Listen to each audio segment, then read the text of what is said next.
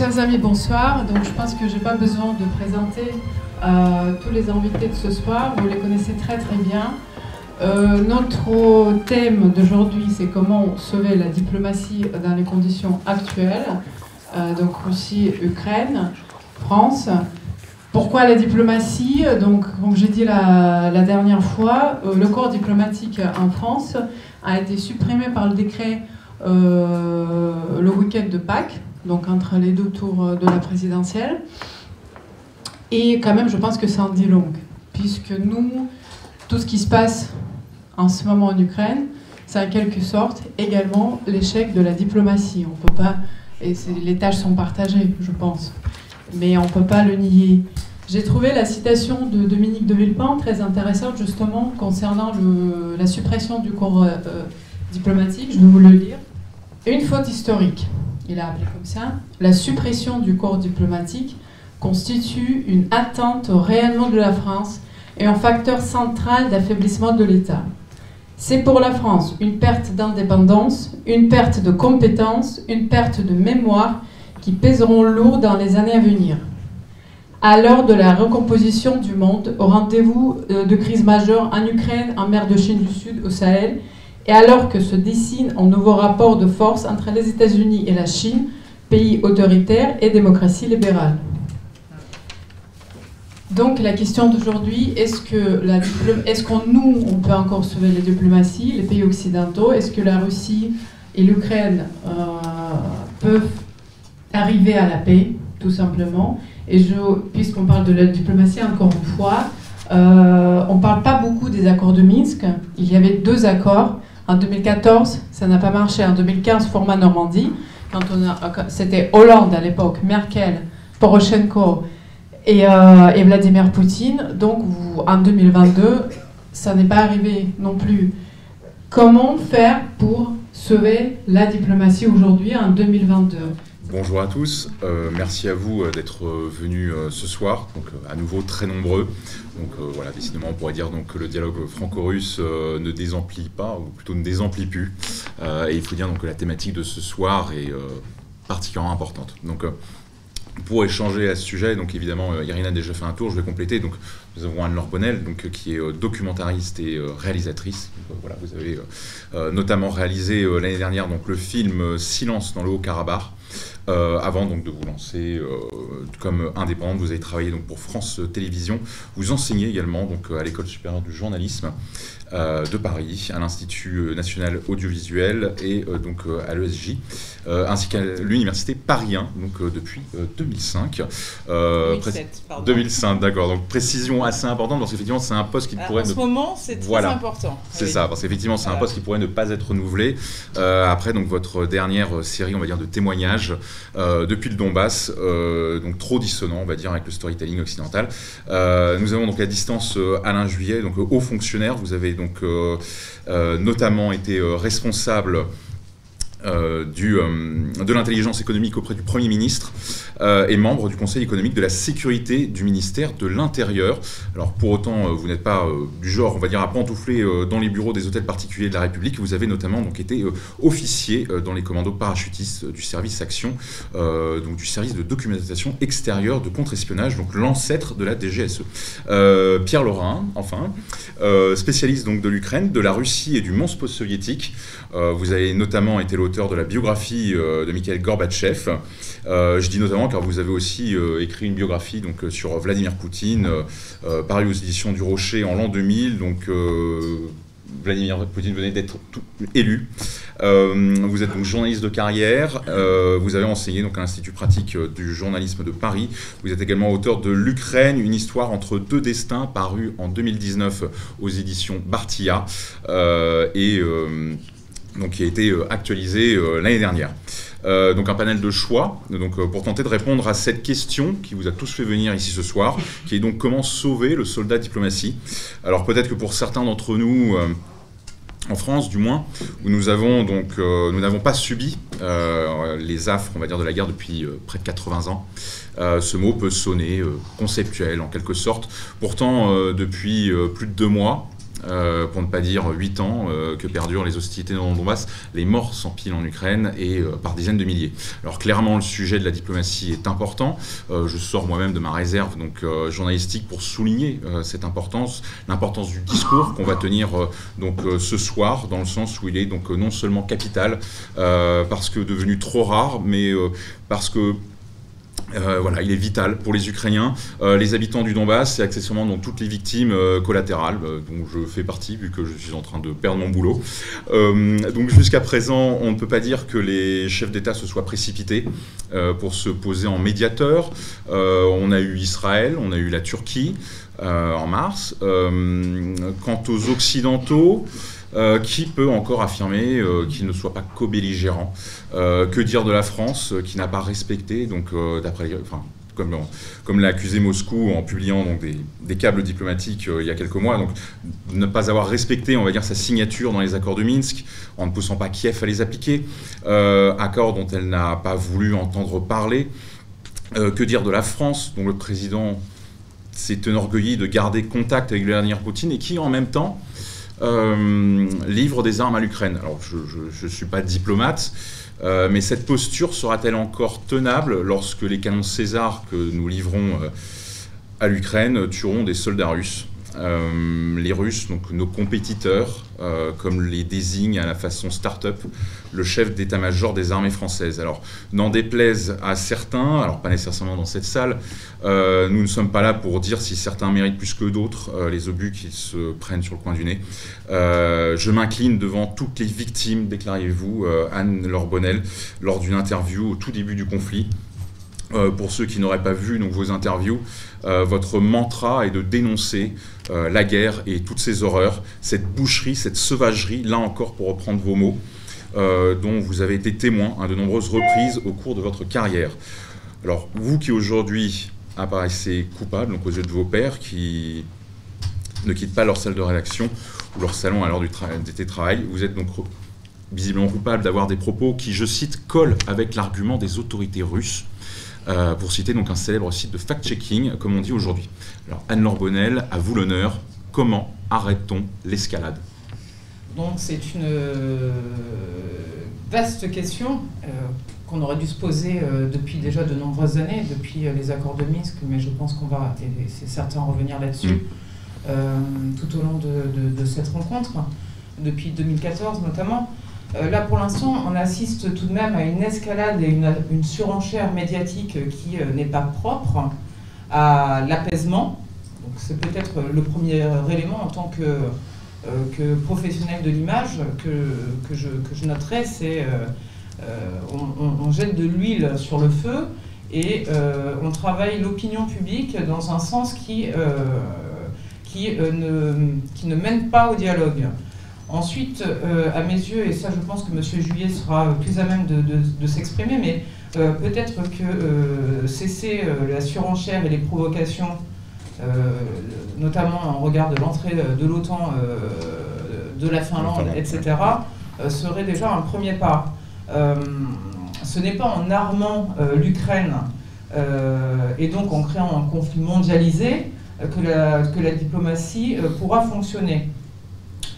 Euh, ces aspects-là que je viens d'introduire, euh, à, mes yeux, et je ne suis pas là pour légitimer ou pas euh, ce qui se passe depuis le 24 février en Ukraine, en tout cas, est une forme d'humiliation pour la Russie et, entrave hein, toute forme de dialogue. Alors, les points qu'on va, évoquer ce soir, c'est le non-respect des accords de Minsk, pardon, un armement malgré, les injonctions de la Russie, un armement massif de la part de, aujourd'hui euh, de, la communauté internationale. Moi, je vais, je vais commencer, je ne vais pas être très positive ni optimiste. J'ai le sentiment euh, que ça va de plus en plus mal et je suis assez inquiète pour la suite. Donc la diplomatie, il ne s'agit pas ici ce soir de la juger, mais de la sauver. Elle est très, très, très mal en point. Et espérons en tout cas que euh, ce, débat euh, portera euh, quelques fruits pour, ceux qui, sont présents et ceux qui auront l'opportunité d'entendre de, cet échange. Mais malheureusement, je suis très pessimiste. Alors si je peux me permettre, sur la question de l'armement, pour moi c'est le premier élément après la médiatisation et la surenchère de provocation sur lequel je me permettrai de revenir. Je pense que M. Juillet serait, serait très pertinent à ce sujet, donc je prends votre place de modérateur, pardonnez-moi, pour lui céder la parole. Je vous remercie. Euh, moi, je ferai, si vous voulez, en, écoutant ce que, ce, que vous, que vous, disiez, madame, je suis, personnellement, je pense qu'on a, on a déjà un énorme problème. Lorsqu'on veut parler, euh, aussi bien d'ailleurs de négociation, de paix euh, ou autre chose, il faut déjà commencer par sortir, essayer de s'évader ou de, de s'extraire de cette surenchère médiatique à laquelle nous assistons de tous les côtés et qui est, à mon avis, caractéristique d'une guerre que nous n'avons jamais connue jusqu'à maintenant, puisque c'est une guerre totale dans laquelle il n'y a pas uniquement que l'aspect militaire ou l'aspect des pauvres civils, mais il y a également l'armement, l'approvisionnement en armement qui fait que le rapport de force évolue, si vous voulez, au-delà du coefficient d'attrition de la guerre, il, évolue autrement. Mais à côté de ça, vous avez aussi les mesures économiques, les mesures de cyberattaque dans tous les sens, hein, les cyberattaques dans tous les sens, et vous avez, et, avec euh, tout ce que ça comporte, hein, et les aides qui sont apportées par les uns ou par les autres.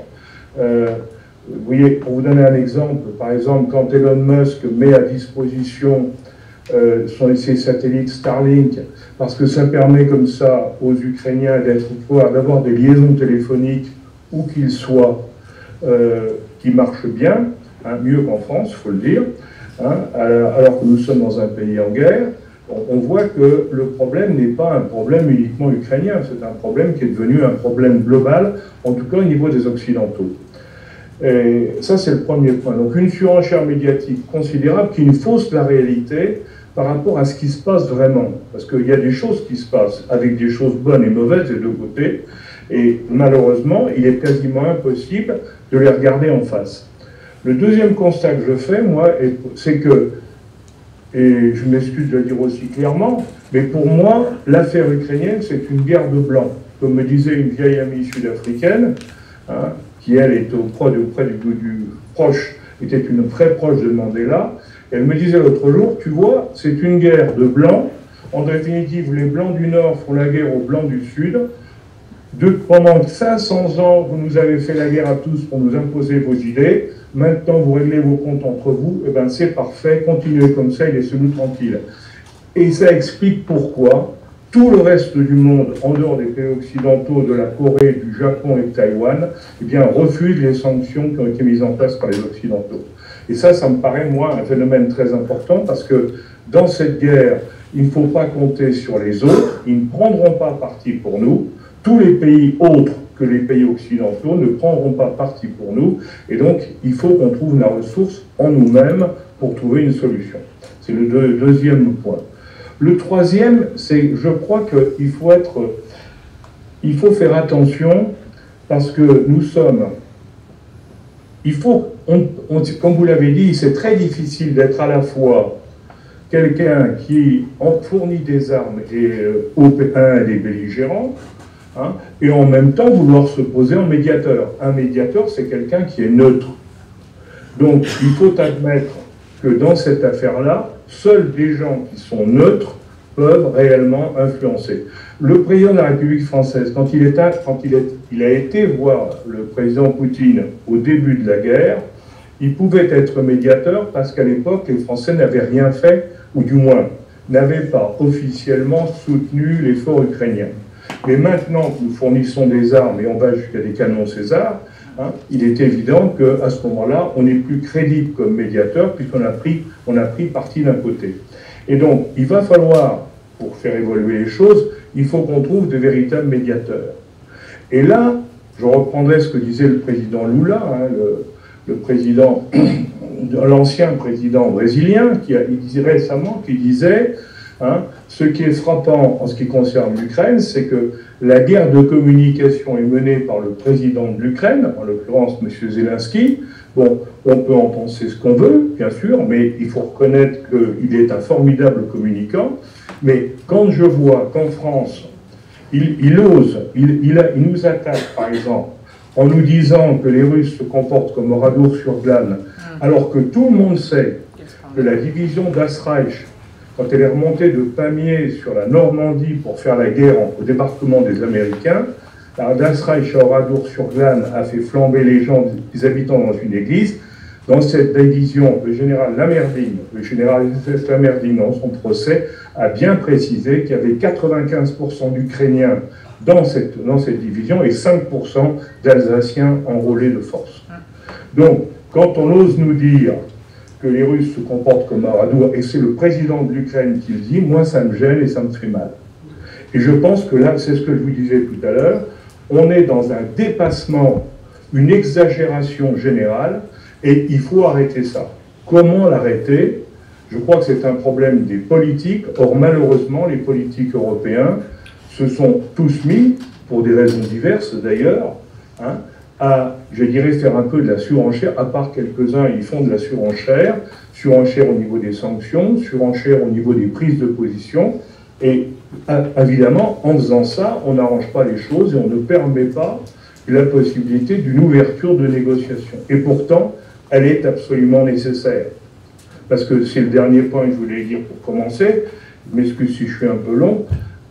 En réalité, on est à quoi aujourd'hui? On est en train, un, président Poutine belliciste qui s'est visiblement, qui a sous-estimé la capacité de résistance ukrainienne, je suis, il n'y a pas, n'y a pas de, domaine, mais qui a été poussé à la faute par les Américains. Maintenant, il n'y a plus le moindre doute là-dessus. Hein. même le pape le dit, donc si vous voulez, c'est difficile quand même de ne pas le reconnaître. Hein. Et les Américains et l'OTAN ont poussé, en voulant installer l'OTAN en, Ukraine, ont poussé à, l'autre à faire la guerre, ce qui est évidemment inacceptable, inadmissible, c'est évident. Mais il n'empêche qu'aujourd'hui, on se trouve avec deux bellicistes, sachant que les Américains s'imaginent que si on fait une guerre d'usure en Ukraine, souvenez-vous la phrase du président Biden disant on fournira des, nous n'irons pas, mais nous fournirons des armes aux Ukrainiens pour qu'ils se battent jusqu'au dernier. En réalité, nous sommes hein, dans une guerre dans laquelle les Américains, par personne interposée, veulent user la capacité militaire et économique russe pour avoir la paix et pouvoir se consacrer à la Chine, parce que c'est l'objectif américain majeur. Hein. Et de l'autre côté, Poutine s'est engagé dans un système où, visiblement, euh, il ne peut pas gagner véritablement. Donc, plutôt que d'avoir un nouvel Afghanistan au nord de l'Europe qui va nous polluer toute l'Europe pendant 20 ans, la seule solution, c'est effectivement d'arriver à la négociation. Et ça, il faut qu'on trouve des hommes de bonne volonté capables de se mettre au milieu pour dire à chacun des participants arrêtez le massacre. Vous, évoquiez justement la rencontre entre, entre Macron et Zelensky, donc après sa visite à Moscou. Euh, vous avez dit qu'à ce moment-là, la France n'avait rien fait. Alors effectivement, littéralement, est-ce que malheureusement, elle n'avait pas justement trop rien fait euh, parce qu'on évoquait donc euh, les au tout début donc les accords de Minsk hein, il y a quand même il y en a quand même deux donc et depuis 2015 la situation n'a pas évolué elle a même empiré elle a même empiré hein, oui voilà il y en avait qui disaient Kiev n'avait jamais parce que n'oubliez quand même pas qu'en 2014 il y avait. Vous savez, il faut se souvenir de Zelensky, de tout, avec ce qu'il a. Il n'était pas là en 14, hein, que c'est Poroshenko qui a été. Mais quand il y a eu Maidan. Bon, mais il y a eu ces deux accords successifs dans lesquels on devait trouver une. On devait reconnaître, il était convenu qu'on devait reconnaître à la partie russophone du Donbass une certaine autonomie parce qu'ils sont spécifiques, hein, et d'une part, c'était un des objectifs. Et l'autre, évidemment, c'était de reconnaître aussi qu'il fallait qu'on modère nos appétits militaires sur la zone, sur le, pour faire de l'économie, hein, développer l'économie. Et là, c'était accepté par tout le monde. Bon, qu'est-ce qui s'est passé? Le président Porochenko, il a interdit la pratique de la langue russe. déjà, ça commence, déjà, ça pose un problème. Bon. Ensuite, il y a eu le président Zelensky, ne l'oublions pas, Hein, qui avait été élu sur le thème Nous allons rapprocher tout le monde et faire la paix. Parce qu'il l'a présenté comme ça, sa campagne. Hein. Il a été élu sur la paix en Ukraine. Hein. Et qu'est-ce qu'il a déclaré? C'est au Munich, à la conférence de la sécurité à Munich, cette année, en janvier, donc c'est récent. Il a dit, lui, Zelensky, a dit nous voulons l'Ukraine, ce qu'elle veut, c'est un, rentrer dans l'OTAN. Or ça, c'était, on sait que depuis 2002, Poutine ne peut pas l'accepter. Nous voulons également, j'étais le deuxième, nous voulons que le Donbass soit totalement récupéré dans l'Ukraine. Donc ça, c'était le deuxième où on, continue à bouger. Hein. Et trois, il a même ajouté, de toute manière, il faudrait qu'on se note du nucléaire. En janvier de cette année, Zelensky à Munich devant tous les chefs d'État et, les, responsables diplomatiques et autres. Donc vous voyez que déjà à cette époque, on brandit des drapeaux, des drapeaux hein, qui font que, évidemment, hein, tout ça, déjà, ça devient, on est complètement en dehors des accords de Minsk. Or, est-ce qu'un chef d'État qui a signé à Minsk, Madame Merkel et Monsieur Scholz derrière, qui n'étaient pas à Minsk, encore que si, il était à côté, euh, il y avait, est-ce que du côté français, est-ce que du côté allemand, nous avons dit la moindre chose Rien. En réalité, nous sommes, moi je le dis haut et fort, cette guerre est arrivée parce que les Français et les Allemands ont été incapables d'imposer une solution européenne hein, dans l'affaire ukrainienne. Et du même coup, on a laissé la porte ouverte aux Américains avec l'OTAN pour en profiter et faire ce qui est en train de se passer aujourd'hui, parce que si vous regardez les choses réellement, comme je vous disais, hein, bon, l'OTAN est ressoudé. Sous commandement américain, c'est clair. Réussite totale. On en parlera pour l'industrie de défense française si vous voulez. Les conséquences. Du premier, ça, c'est la première chose. La deuxième, c'est que ils ont, ils testent tout leur matériel de guerre qu'ils fournissent ça permet de tester les choses. Et on l'a vu encore récemment avec le chef d'état-major, un des chefs d'état-major américains disant que pour les Marines, il fallait retirer la leçon de, la leçon de l'Ukraine, c'était de ne pas utiliser les chars Abrams, qui n'étaient pas bons, donc il fallait en tirer la leçon pour le futur. Donc on voit que tout le monde est en, définitive, l'Ukraine est en train de devenir la guerre d'Espagne de, des années 30 euh, pour les Européens. Et le problème, c'est quand la guerre d'Espagne, il y avait les communistes, les soviétiques, il y avait les occidentaux, hein, les européens, mais les américains, ils n'y étaient pratiquement pas, même s'il y avait Hemingway. Hein. Alors qu'aujourd'hui, là, c'est le problème est différent. Là, on est bel et bien entre les deux. Et, nos, et les sanctions, qui sont les perdants dans les sanctions financières? Regardez le résultat, ce sont bel et bien les Européens. Il n'y a pas de doute là-dessus. Regardez la montée du rouble par rapport au dollar. Hein, ces dernières semaines. Hein. le rouble actuellement va bien, le dollar va bien, et l'euro a perdu près de 20% par rapport au dollar. C'est ça qu'il faudrait se poser comme question, parce que tout ça montre que il faut absolument qu'on arrive à faire la paix. Euh, effectivement, comme on le disait tout à l'heure, hein, cette guerre du Donbass, euh, elle ne tombe pas du ciel. Ça fait euh, plus de huit ans que les hostilités perdurent. C'était aussi le reflet de conflits internes larvés depuis, depuis des décennies, si on peut dire.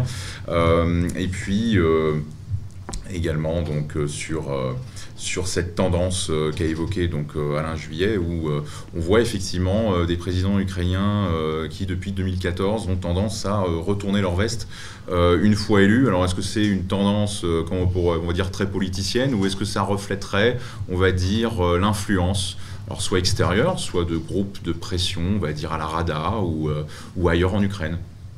Effectivement, euh, c'est une situation qui euh, dépend de nombreux facteurs. Je parle de la situation interne en Ukraine avant le conflit. Euh, Poroshenko a signé les accords de Minsk II qui devaient être appliqués dans le courant de l'année 2015. Ils ne l'ont pas été, même s'ils étaient très explicites.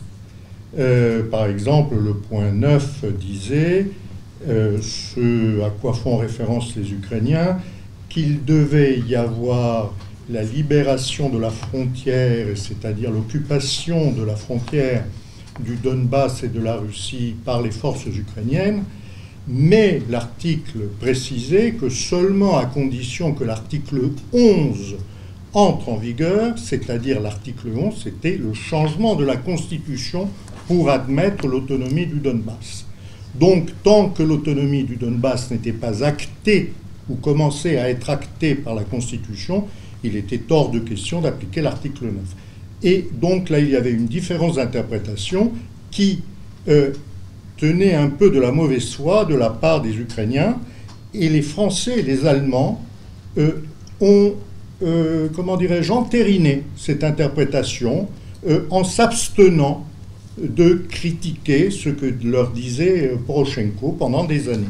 Effectivement, Zelensky est arrivé au pouvoir avec un mandat implicite du peuple ukrainien qui a voté pour lui à 73% au second tour, et le mandat implicite, c'était de faire la paix. Les Ukrainiens ont voté pour la paix. Et il a effectivement commencé à faire la paix, et euh, il y a eu des accords avec la Russie, des échanges de prisonniers, euh, le format Normandie a été réactivé, et, et puis... Euh, et puis ça s'est arrêté, et pour différentes raisons. La première, c'est que les oligarques ukrainiens ne tiennent pas à la paix, et les, les oligarques ukrainiens sont très importants. C'est eux qui mènent la politique du pays. Deuxième point, les militaires ukrainiens ne voulaient pas non plus de la paix parce qu'ils tenaient à récupérer le Donbass et en particulier une force très active dont vous avez tous entendu parler, qui est le régiment Azov, et d'autres formations militaires qui euh, lui sont euh, associées, et qui, contrairement à ce que l'on affirme ici ou là, euh, n'ont pas du tout abandonné leur idéologie qui était celle de 2014, où ils étaient le fer de lance d'une révolution ukrainienne ultranationale. Et il reste effectivement, euh, M. Juillet euh, évoquait la division d'Astreich. Euh, en Ukraine, on fête régulièrement, tous les ans, le 1er janvier, le héros de l'indépendance de l'Ukraine, c'est-à-dire le nazi Stepan Bandera. Et ce n'est pas parce que, après avoir été emprisonné par Hitler, qui ne tenait pas à l'indépendance de l'Ukraine, euh, il s'est retourné contre les nazis en combattant sur deux fronts, qu'il n'en était pas moins nazi. En particulier dans mon livre, je cite la déclaration d'indépendance proclamée par Stepan Bandera, où il euh, affirmait la constitution d'un État ukrainien qui combattrait face, euh, côte à côte avec les armées du Reich dont il partageait les idéaux. Et ce texte-là est absolument confondant. Euh, le 28 avril, tous les 28 avril, on célèbre également à Kiev une division qui s'appelle la Waffen-SS Galicina, euh, la division Galicie, composée de volontaires ukrainiens qui sont également des héros de l'indépendance. Curieusement, cette année, le 28 avril, il n'y a pas eu le défilé, les discours traditionnels. Mais si vous regardez sur Internet, vous trouverez euh, l'année dernière ce qui s'était passé et quelles étaient euh, les, euh, différentes parties des, composants de, des défilés et, et, des discours qui étaient prononcés. Ça, c'est le point, comment dirais-je, crucial en Ukraine. D'un côté les oligarques, de l'autre côté l'armée. Et puis il y a eu un troisième élément, il se trouve que dans cette période, le président américain Donald Trump a perdu les élections. Et c'est hmm. euh, le président Joseph Biden qui a été élu. Or, Biden, c'était un peu le monsieur Ukraine de Barack Obama. Il était tout puissant sous Obama en Ukraine, au point d'obliger Poroshenko à virer son procureur général euh, pour en mettre un autre qui était, euh, disons, moins regardant sur certaines affaires.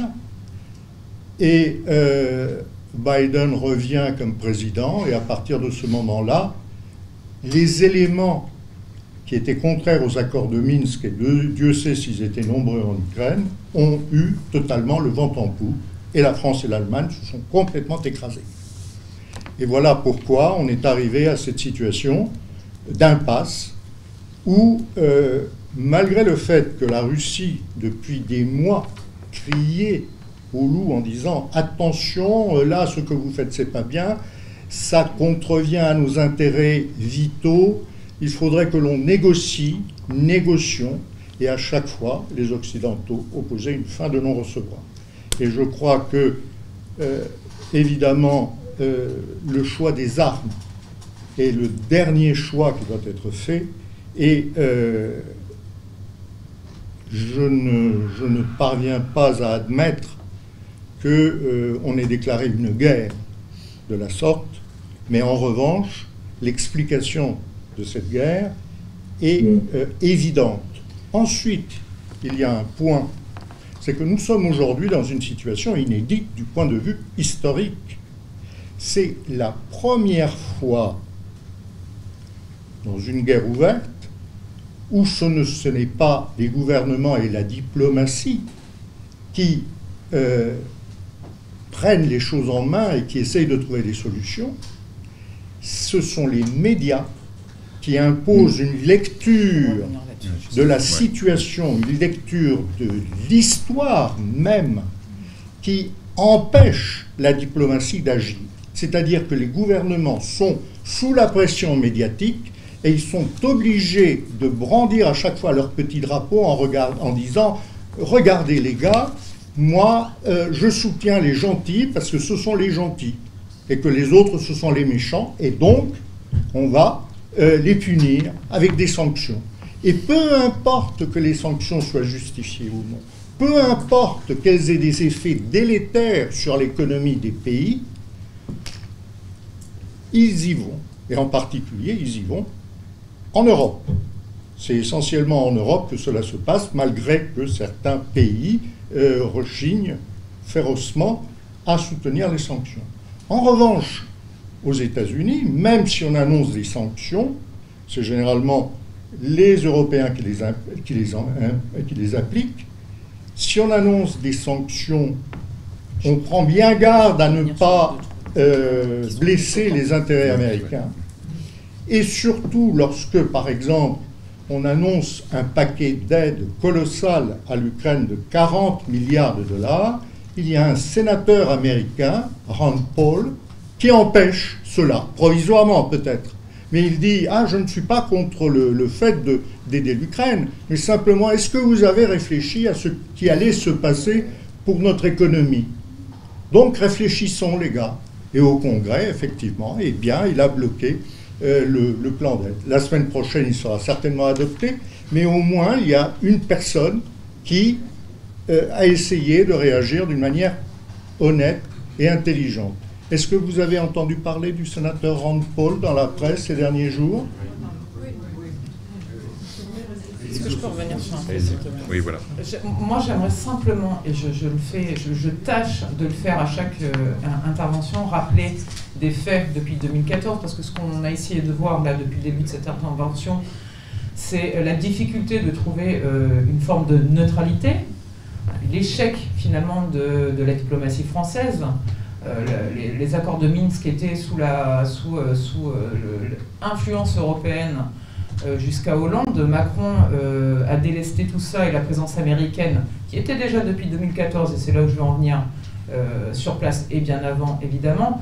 En tout cas, depuis Macron, on a une présence américaine qui est extrêmement agressive et puissante. Et, ces accords de Minsk qui, qui, devaient être négociés entre Européens, et qui aurait pu d'ailleurs donner euh, toute sa place à la diplomatie française, euh, cette place qu'elle a perdue depuis déjà de nombreuses années, où on aurait pu, on aurait pu ouvrir au dialogue, au pont, etc., ça a été un échec total. Mais il y a deux éléments euh, qu'il faut garder à l'esprit et que les médias ne reprennent pas et qui sont, qui sont inadmissibles. L'ingérence américaine dans les affaires intérieures de l'Ukraine a pris tout son sens le 2 décembre 2014 avec la nomination de Nathalie Jaresko. Pas fini. Ressortissante américaine au poste de ministre des Finances de l'Ukraine. L'Ukraine a pris soin de lui accorder sa nationalité, ukrainienne le jour de son investiture. Alors quand on parle de diplomatie, euh, celle-ci est évidemment extrêmement délicate quand il y a une ingérence au, cœur des ministères euh, euh, ukrainiens avec la présence des États-Unis. Par ailleurs, on a la visite en avril 2014 du directeur de la CIA, John Brennan, en Ukraine après le départ de Yanukovych. On voit bien que des éléments d'ingérence qui n'ont rien fait et qui ont, qui, à, mes yeux, et j'en assume pleinement le, propos, ça n'engage que moi, je pense que ces accords de Minsk ont été sabordés. Je n'ai pas d'autres termes. Quand, quand, je vous cite déjà ces deux faits, la présence de la CIA ouvertement et tout ça est en open source, vous ouvrez votre ordinateur, vous pouvez fact-checker. La présence de Nathalie Jaresco, vous fact-checker, c'est même sur Wikipédia, tout le monde en est très fier. Bon, euh, malheureusement, que ces accords aient échoué, moi je, suis à peine surprise. Hein, quand on voit que déjà en 2014, euh, une investiture américaine au cœur euh, de l'Ukraine, bon.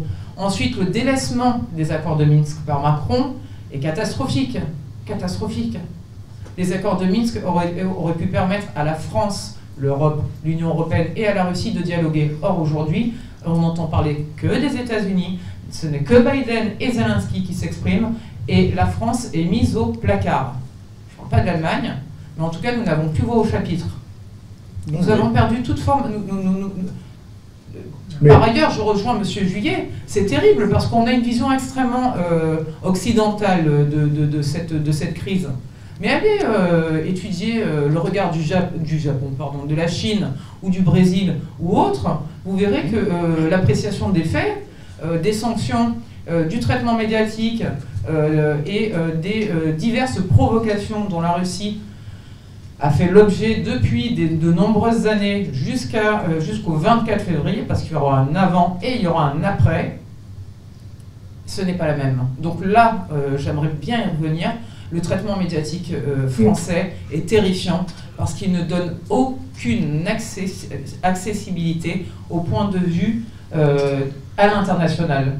Et la France et l'Europe aujourd'hui ne sont plus le centre du monde. J'en suis navré, j'aurais aimé qu'il en soit autrement, euh, mais ce n'est plus le cas.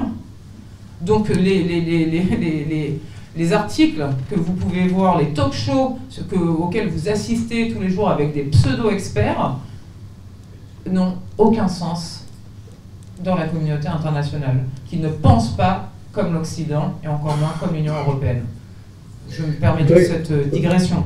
Je pense que ce qui est frappant, si vous voulez, c'est que les médias, comme vous l'avez très justement dit, les médias ne racontent que ce qu'ils veulent raconter. Par exemple, quand on vous dit tous les, tous les Occidentaux, tous les, grands chefs, les chefs d'État, les ministères des étrangères défilent en Inde hein, pour obtenir de l'Inde qu'elle accepte les sanctions et qu'elle ne soit pas associée à la Russie.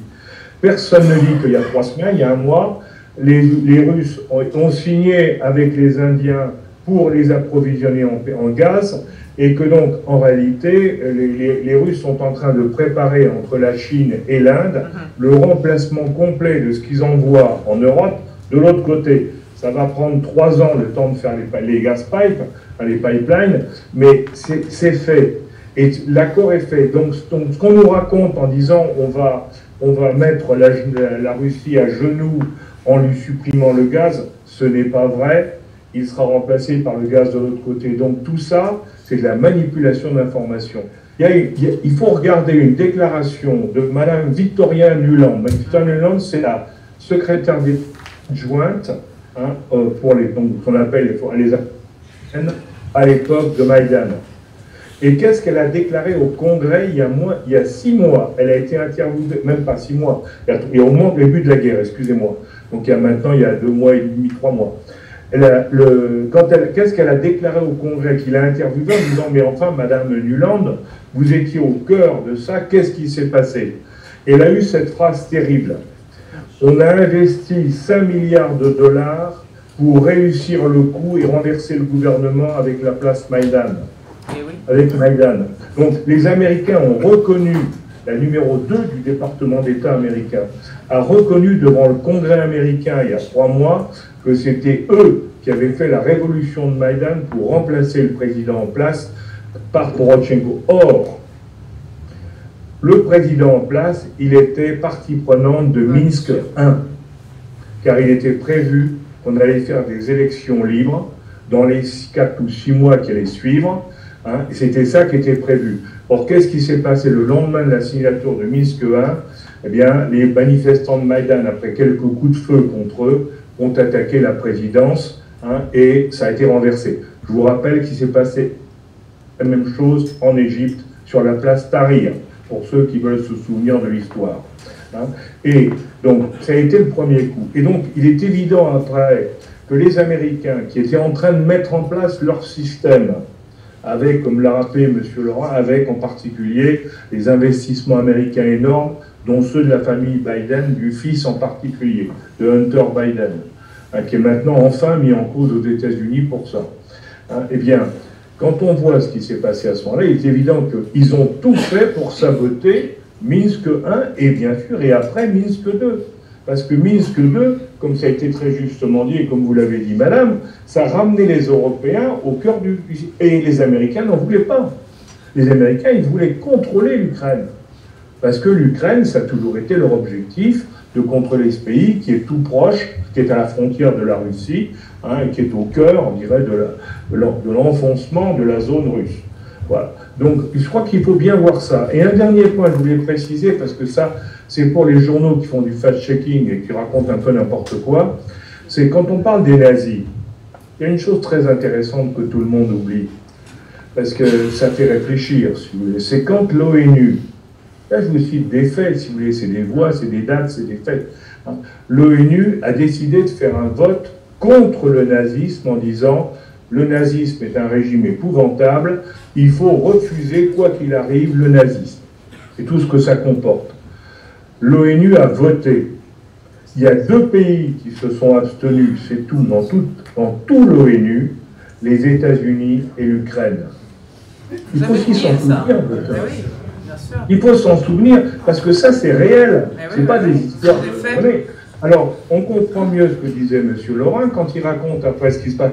Quand on voit le fameux bataillon Azov, la division Azov ou le régiment Azov, comme vous voulez, quand vous voyez que l'écusson de bras du division d'Azov, regardez-le bien, c'est le même que celui de la Das Reich de 44 en France, celui qui était à Oradour-sur-Glane. Alors il ne faut pas l'oublier tout ça. Moi je ne dis pas que tous les Ukrainiens sont nazis, bien sûr que non, mais indiscutablement, il y a une mythologie, il y a un esprit nazi dans une partie de la population, et ça c'est bon, les populations sont comme elles sont, mais vouloir le nier, c'est nier une des réalités du problème. Ce n'est pas le seul problème, mais c'est une réalité. Et vouloir le nier, c'est pas vrai. Hein? Nier qu'ils n'ont pas voulu voter à l'ONU, c'est pas vrai. Hein. Et ainsi de suite. Le brassard, c'est pas vrai. Oradour-sur-Glane, non, monsieur Zelensky. Les Russes n'ont pas fait Oradour-sur-Glane et vous ne devriez pas en parler parce que c'est vos concitoyens qui ont fait cette horreur en France.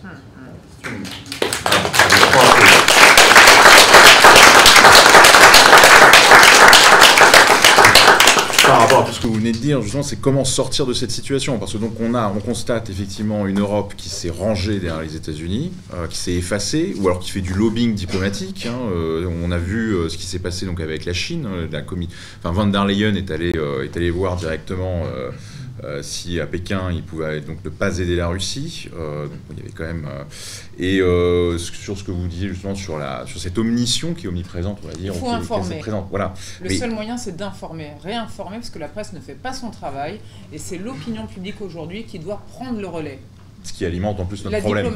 Non, mais c'est de l'information. Parce que finalement, on a une ah vision manichéenne du conflit qui, euh, finalement, euh, au vu de. L'ignorance du passé meurtrière, on en voit aujourd'hui. Donc, euh, oui, c'est très difficile. Mais vous faites partie du changement. Je suis, je suis entièrement d'accord. L'ignorance du passé est meurtrière, c'est vrai. Maintenant, que peut-on faire aujourd'hui? La question, c'est que pour le moment, il est exclu que l'on puisse faire quoi que ce soit. C'est-à-dire, bon, le message optimiste, c'est que toutes les guerres finissent par la paix. Euh. Maintenant, elle arrive plus ou moins tard et après peu ou beaucoup ou énormément de souffrances et de catastrophes. Là, nous sommes au début de quelque chose. Il y avait une possibilité d'obtenir une paix acceptable, disons, euh, au début du mois de mars, lorsque les négociations à Istanbul avancée entre les Ukrainiens et les Russes. Et ce qui était sur la table à cette époque, c'était peut-être la seule solution facile au problème, c'est-à-dire un échange. La neutralité de l'Ukraine, ce que demandait la Russie depuis longtemps, Oui, tout à fait. l'échange ensuite entre l'application des accords de Minsk, c'est-à-dire le Donbass reste ukrainien avec une autonomie, et en échange, l'Ukraine reconnaît que la Crimée est russe. Et ça, c'était sur la table et c'était en train d'avancer.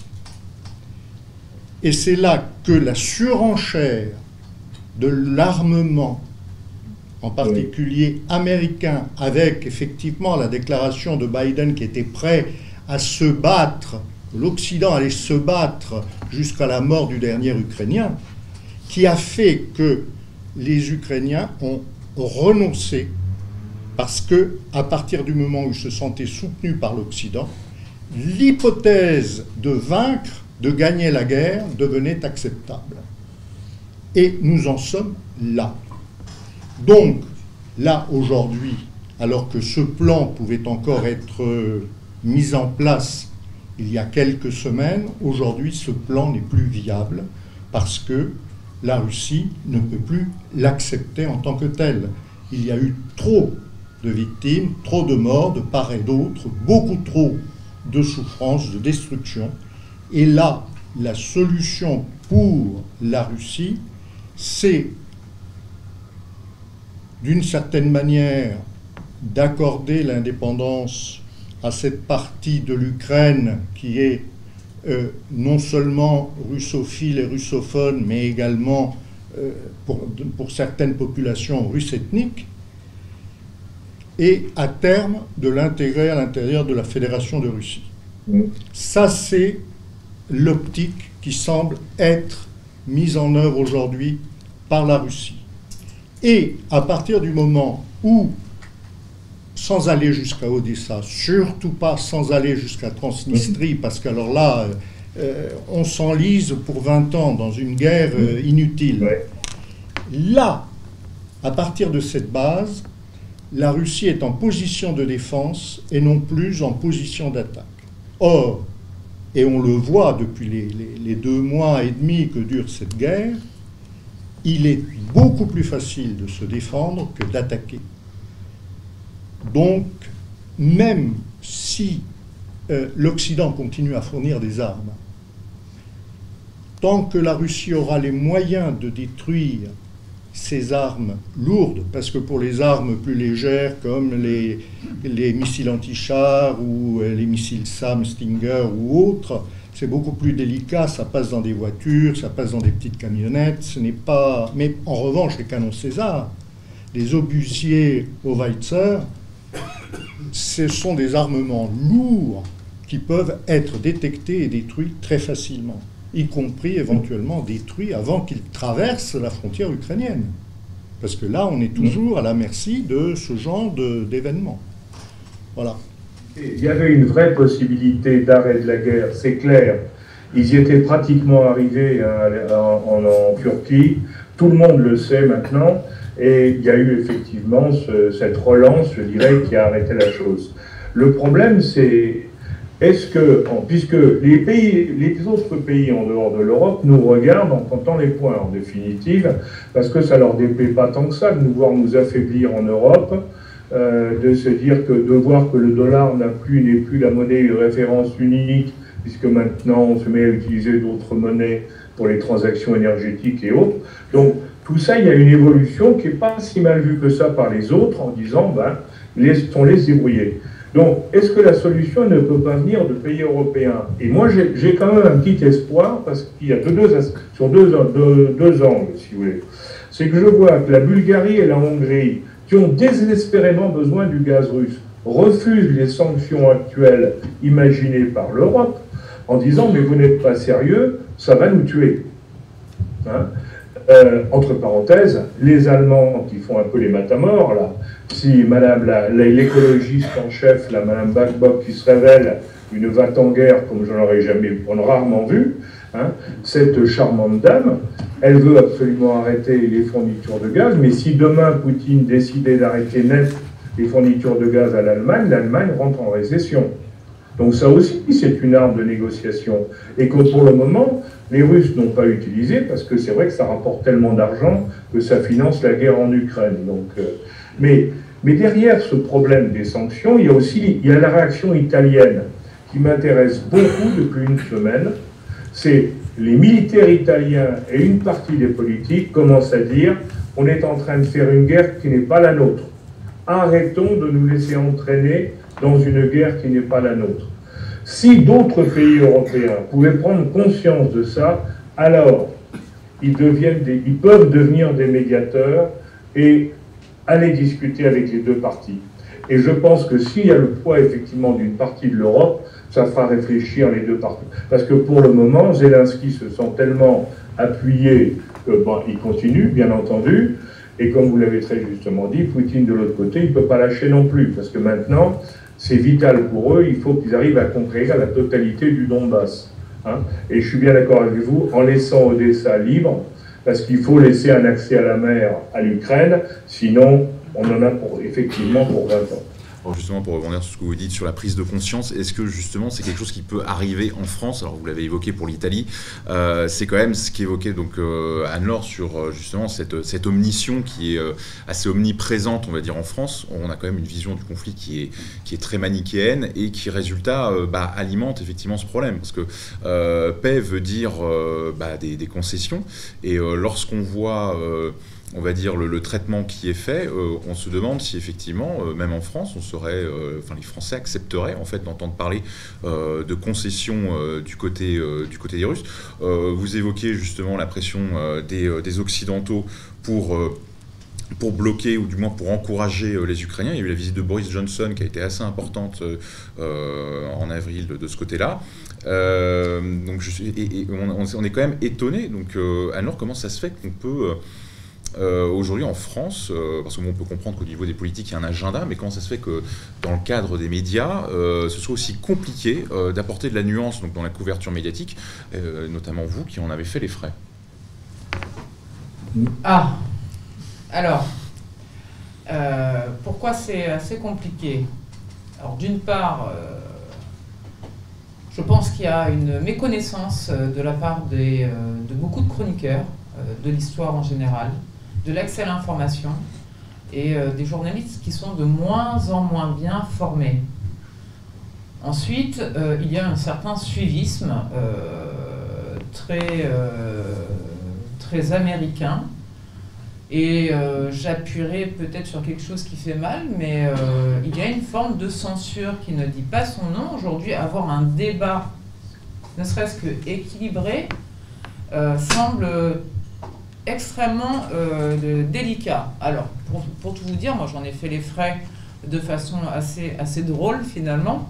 Quand j'étais dans le Donbass, euh, donc euh, à, Donetsk précisément, plusieurs médias français m'ont téléphoné, dont Libération, Le Monde, BFM, j'en passais d'autres, enfin je ne sais plus, et je les ai filmés. Je les ai filmés voilà, par, euh, par instinct. Et ce qui est très surprenant, et là il faudrait porter une analyse là-dessus, et je, ne vais pas répondre, mais je vais vous poser des questions plutôt. J'ai mené des interviews, j'ai répondu à toutes leurs questions. Ils m'ont demandé des preuves sur euh, euh, des faits qui s'étaient déroulés en 2015. Ils m'ont demandé ce que j'avais vu, je leur ai envoyé des photos, évidemment tout ça est screenshoté, filmé, les pièces jointes, les mails des rédacteurs. Je n'ai envoyé aucune pièce aux rédactions qui ne m'avaient pas appelé. Je n'ai simplement envoyé des pièces euh, aux journalistes qui se sont adressés à moi. Là, vous pouvez découvrir le contenu de l'interview qui se passe très bien finalement, avec un échange, etc., euh, euh, assez, honnête, équilibré, des questions qui ne, semblent pas être des pièges. Je raccroche. Ils me demandent donc de leur fournir ces pièces je fournis les pièces, et lorsque euh, l'article sort, et j'assume encore une fois, ce n'est qu'un déroulé de discrédit sur ma personne. On ne parlera pas une, seule fois de mon film en 2015, hormis pour dire que je fais partie du Front National, ce qui est faux. Euh, je n'ai jamais été encarté nulle part, euh, tout simplement parce que euh, depuis de nombreuses années, il n'y a aucun parti politique français qui, qui me sied. et je trouve que ces derniers manquent d'envergure et de, de, de, vision à long terme. Donc voilà, tout simplement, je ne suis pas encarté. J'attends la bonne personne et j'espère que celle-ci viendra. deuxièmement, on a essayé de déconstruire un discours de Poroshenko que j'ai fait analyser par un professeur éminent de l'UNESCO. J'ai transmis également cette information à Libération. Il n'y a jamais eu de démenti, ni jamais de droit de réponse. Donc là, cette première expérience, avant de rentrer dans la difficulté de parler du, euh, euh, conflit, c'est pas une difficulté. Ce sont des mensonges. Non, non, non, non, non, non, c'est euh, ce sont des articles à charge qui n'ont rien à voir avec, euh, et heureusement que j'ai les preuves, qui n'ont rien à voir avec les, réponses que j'ai fournies. Et les pièces que j'ai envoyées, c'est de la déformation. Et je vais, vous même, je, vais, je vais même pousser la provocation que j'assume. Je leur ai envoyé des, des preuves de crimes de guerre, parce qu'on vous parle. C'est horrible ce qui se passe. La guerre, c'est une tragédie. C'est insoutenable. Insoutenable. Je leur ai envoyé des images insoutenables que je n'ai pas pu faire passer et qui sont incontestablement de euh, graves crimes de guerre perpétrés par le gouvernement ukrainien à travers des tirs de, combat, euh, d'hélicoptères de combat sur la population russophone en mai et juillet 2014. J'ai ces preuves, je leur ai envoyé. D'une part, ils ont rédigé des articles à charge. D'autre part, ils ont menti de A à Z, j'en ai les preuves.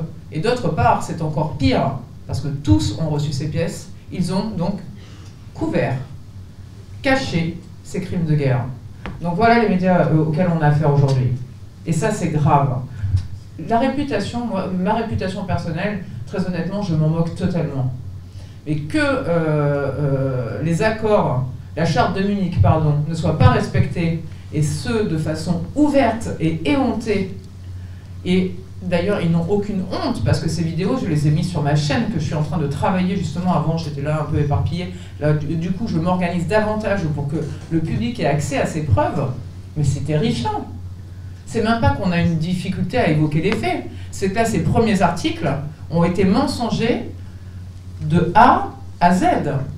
Et ils ont passé sous silence des crimes de guerre. Donc moi, quand j'entends parler des crimes de guerre, il y en a de toutes les guerres. Celui qui croit qu'il y a une guerre propre, c'est d'une grande naïveté. Il faut aller sur le terrain pour savoir que la guerre, c'est une tragédie, euh, c'est une, c'est, une barbarie. Donc guerre, les, guerres, les, guerres propres, ça n'existe nulle part. Il n'y en a pas, des guerres propres. Il n'y en aura jamais. Jamais. Euh, donc, l'accusation à charge, là, euh, uniquement sur, sur, sur les crimes russes, oui, évidemment qu'il y a des, euh, qu'il y a euh, des, euh, des, des, civils qui décèdent, etc., etc., etc. Oui, mais moi j'en ai filmé, documenté et, et, et, tiré par leur propre gouvernement comme, des, comme des lapins. Hein. Je, je, je, joue la provocation parce qu'il faut voir ces images. Elles sont, elles sont abominables. J'ai des corps, des gens coupés en deux qui s'expriment encore coupés en deux. Ils les ont. Le Monde a ces images. Libération a ces images. France Info a ces images. Ils ne vous en ont pas parlé une seule seconde. Alors vous croyez qu'ils vont vous parler des images qui tournées en 2022 voilà. Donc euh, ça, c'est, gardez ça à l'esprit. Ils ont les preuves, ils n'en parlent pas, ils vous mentent.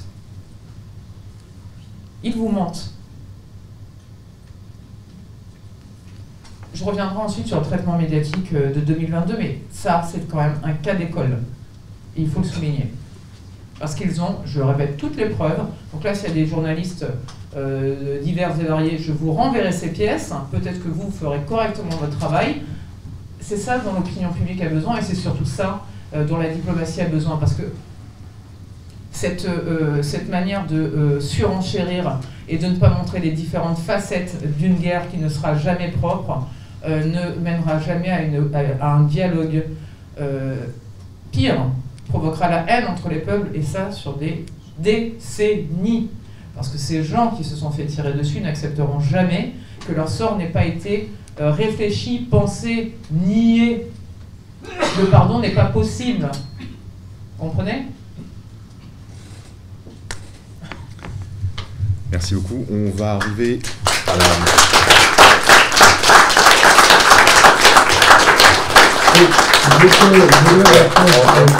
Voilà, juste brièvement, parce qu'effectivement on arrive à l'heure, en fait, à la fin de, notre heure de débat. Alors peut-être effectivement conclure euh, chacun votre tour en une minute mmh. euh, et, finaliser effectivement ce que vous aviez à dire ou, votre dernière réaction justement sur, euh, sur bah, notamment ce que vient de dire Anne-Laure et effectivement quelles sont, on va dire, les, perspectives qui nous restent face à tout ce qu'on vient de dire pour, pour, le conflit en Ukraine. Moi, j'ai un, un, un, espoir qu'on n'a pas évoqué aussi ce soir. Euh, mais ça, évidemment, c'est à moyen terme. Euh, c'est en novembre, parce que le, en, courant novembre, aux États-Unis, il y a ce qu'on appelle les midterm elections. Hein, et comme vous savez, euh, le, normalement, d'après toutes les prévisions américaines, alors on dirait qu'il faut se méfier des prévisions, mais enfin quand même, toutes les prévisions indiquent que Trump, enfin les partisans, les républicains, vont reprendre la majorité et au Parlement, enfin à la Maison des représentants et au Congrès. Ce qui évidemment va changer complètement la politique américaine parce que les républicains ne sont pas d'accord avec ce qui se passe en Ukraine. Pourquoi? Parce que selon la théorie qui a été défendue à l'époque par le président Trump, Trump disait, pour pouvoir faire la guerre avec la Chine, il faut qu'on soit en paix avec la Russie parce qu'on ne peut pas mener deux, deux guerres de front. Donc, c'était ça la stratégie. Et derrière lui, les, militaires américains étaient d'accord. Hein, c'est clair là-dessus. Bon, donc le retour des républicains qui est annoncé hein, euh, au mois de novembre pourrait de nouveau changer la donne, c'est-à-dire créer la possibilité au niveau des Américains de leur faire passer le message qu'il est peut-être temps d'arrêter le massacre. Et ça, c'est quelque chose pour moi, c'est une lueur d'espoir dans le futur. J'espère qu'entre-temps, ça va bouger au niveau des Européens avec des prises de conscience euh, et des prises de position réellement permettant la médiation. Mais derrière, je crois aussi que, comme l'Amérique est quand même un, élément essentiel dans cette histoire depuis le début, et quand Mme Bonnel parlait de, hein, de, tout ce qu'elle n'a pas pu faire passer comme message, il faut bien voir qu'en France, les atlantistes, enfin les pro-atlantistes, les pro-américains sont quand même extrêmement influents et dans l'administration française, en particulier en diplomatie, mais également, il faut bien le dire, dans le monde des médias. Hein. On l'a vu dans toutes les guerres qui se sont passées. Hein. parce que là, on parle de la guerre de l'Ukraine, mais si on parlait de toutes les dernières guerres qui ont été menées au Moyen-Orient, au Proche-Orient, en Europe, en Yougoslavie ou ailleurs, à chaque fois, ça a été la même chose. On a toujours regardé que le point de vue qui était le nôtre. Hein, comme on disait tout à l'heure, les bons, les gentils, les formidables, et bien sûr en jetant l'opprobre sur les autres sans vouloir voir la réalité. Alors que si on veut arrêter une guerre, il faut regarder les deux côtés et ensuite chercher une solution constructive. Donc moi je reste malgré tout avec l'espoir que quelque chose va se passer. Je pense qu'il faudra pour ça que sur le plan du terrain, la guerre militaire qui va, qui va lentement actuellement, mais la, que la guerre militaire euh, obtienne quelques succès dans un sens ou dans l'autre pour pousser les gens à négocier.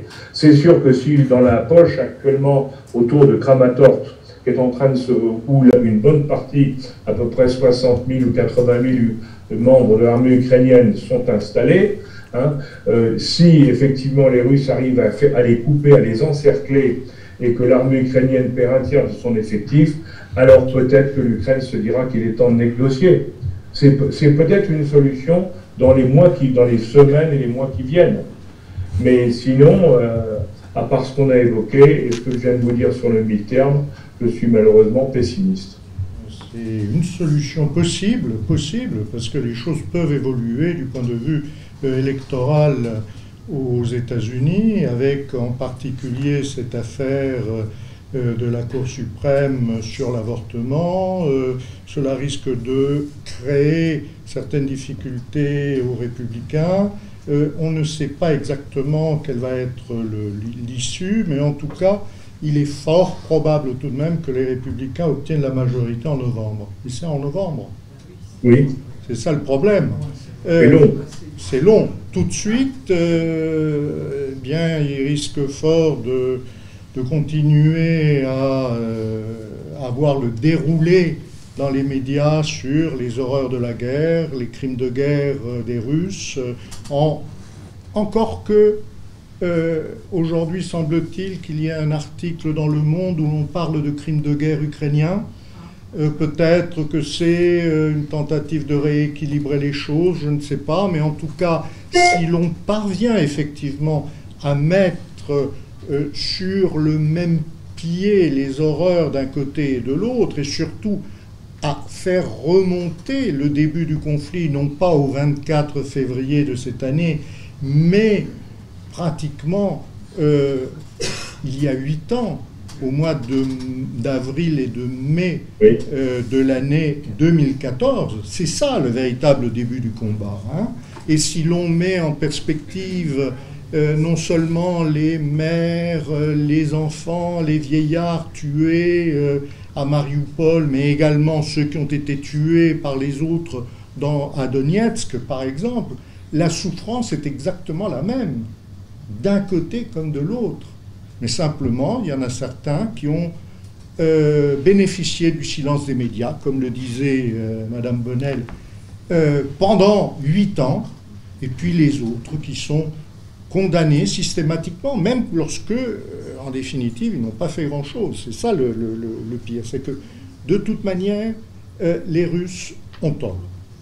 Et euh, ce qui est extraordinaire, je participe peut-être que vous le savez à différents débats euh, sur une chaîne ou sur une autre, ma position est évidemment non seulement minoritaire, mais marginale.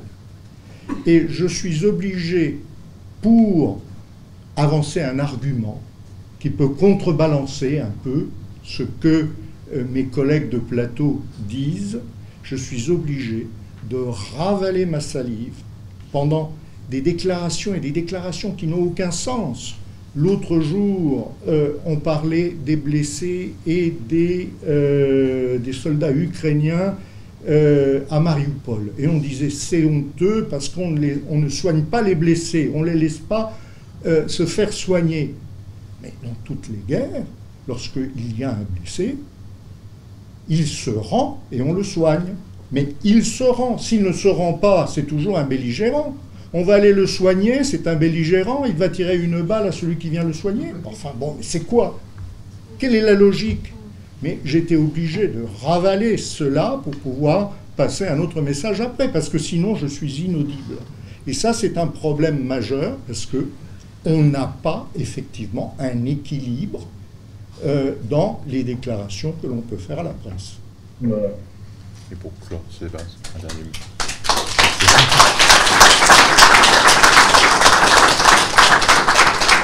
Euh, avant de clore, euh, je, je, répondrai à une question que M. Juillet a posée et qui est très intéressante, qui sort légèrement du cadre de la diplomatie, mais euh, à, qui profite aujourd'hui ce conflit hein? C'est une question, donc pour prendre, être, être moins longue, je vais me permettre de lire un, un texte que j'avais rédigé avant de venir. Euh, les seuls qui tirent leur épingle du jeu aujourd'hui sont les USA. Et euh, l'Europe, l'Europe prend cher, pardonnez-moi d'être un peu cru. Premier point, vente de leur gaz de schiste à l'Europe. Il, je vous rappelle qu'il y a encore quelques mois, c'était, c'était impensable. Ce sont les USA qui ont sauvé l'Europe de ne plus importer de gaz russe, pendant que continuent d'importer du pétrole russe pour l'agriculture américaine. On marche sur la tête.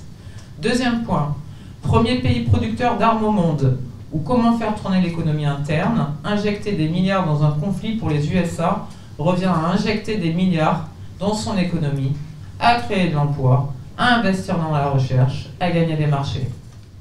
L'image envers sa population patriote est fière, vouloir se donner une nouvelle fois le rôle du sauveur après avoir créé les conditions pour pouvoir intervenir.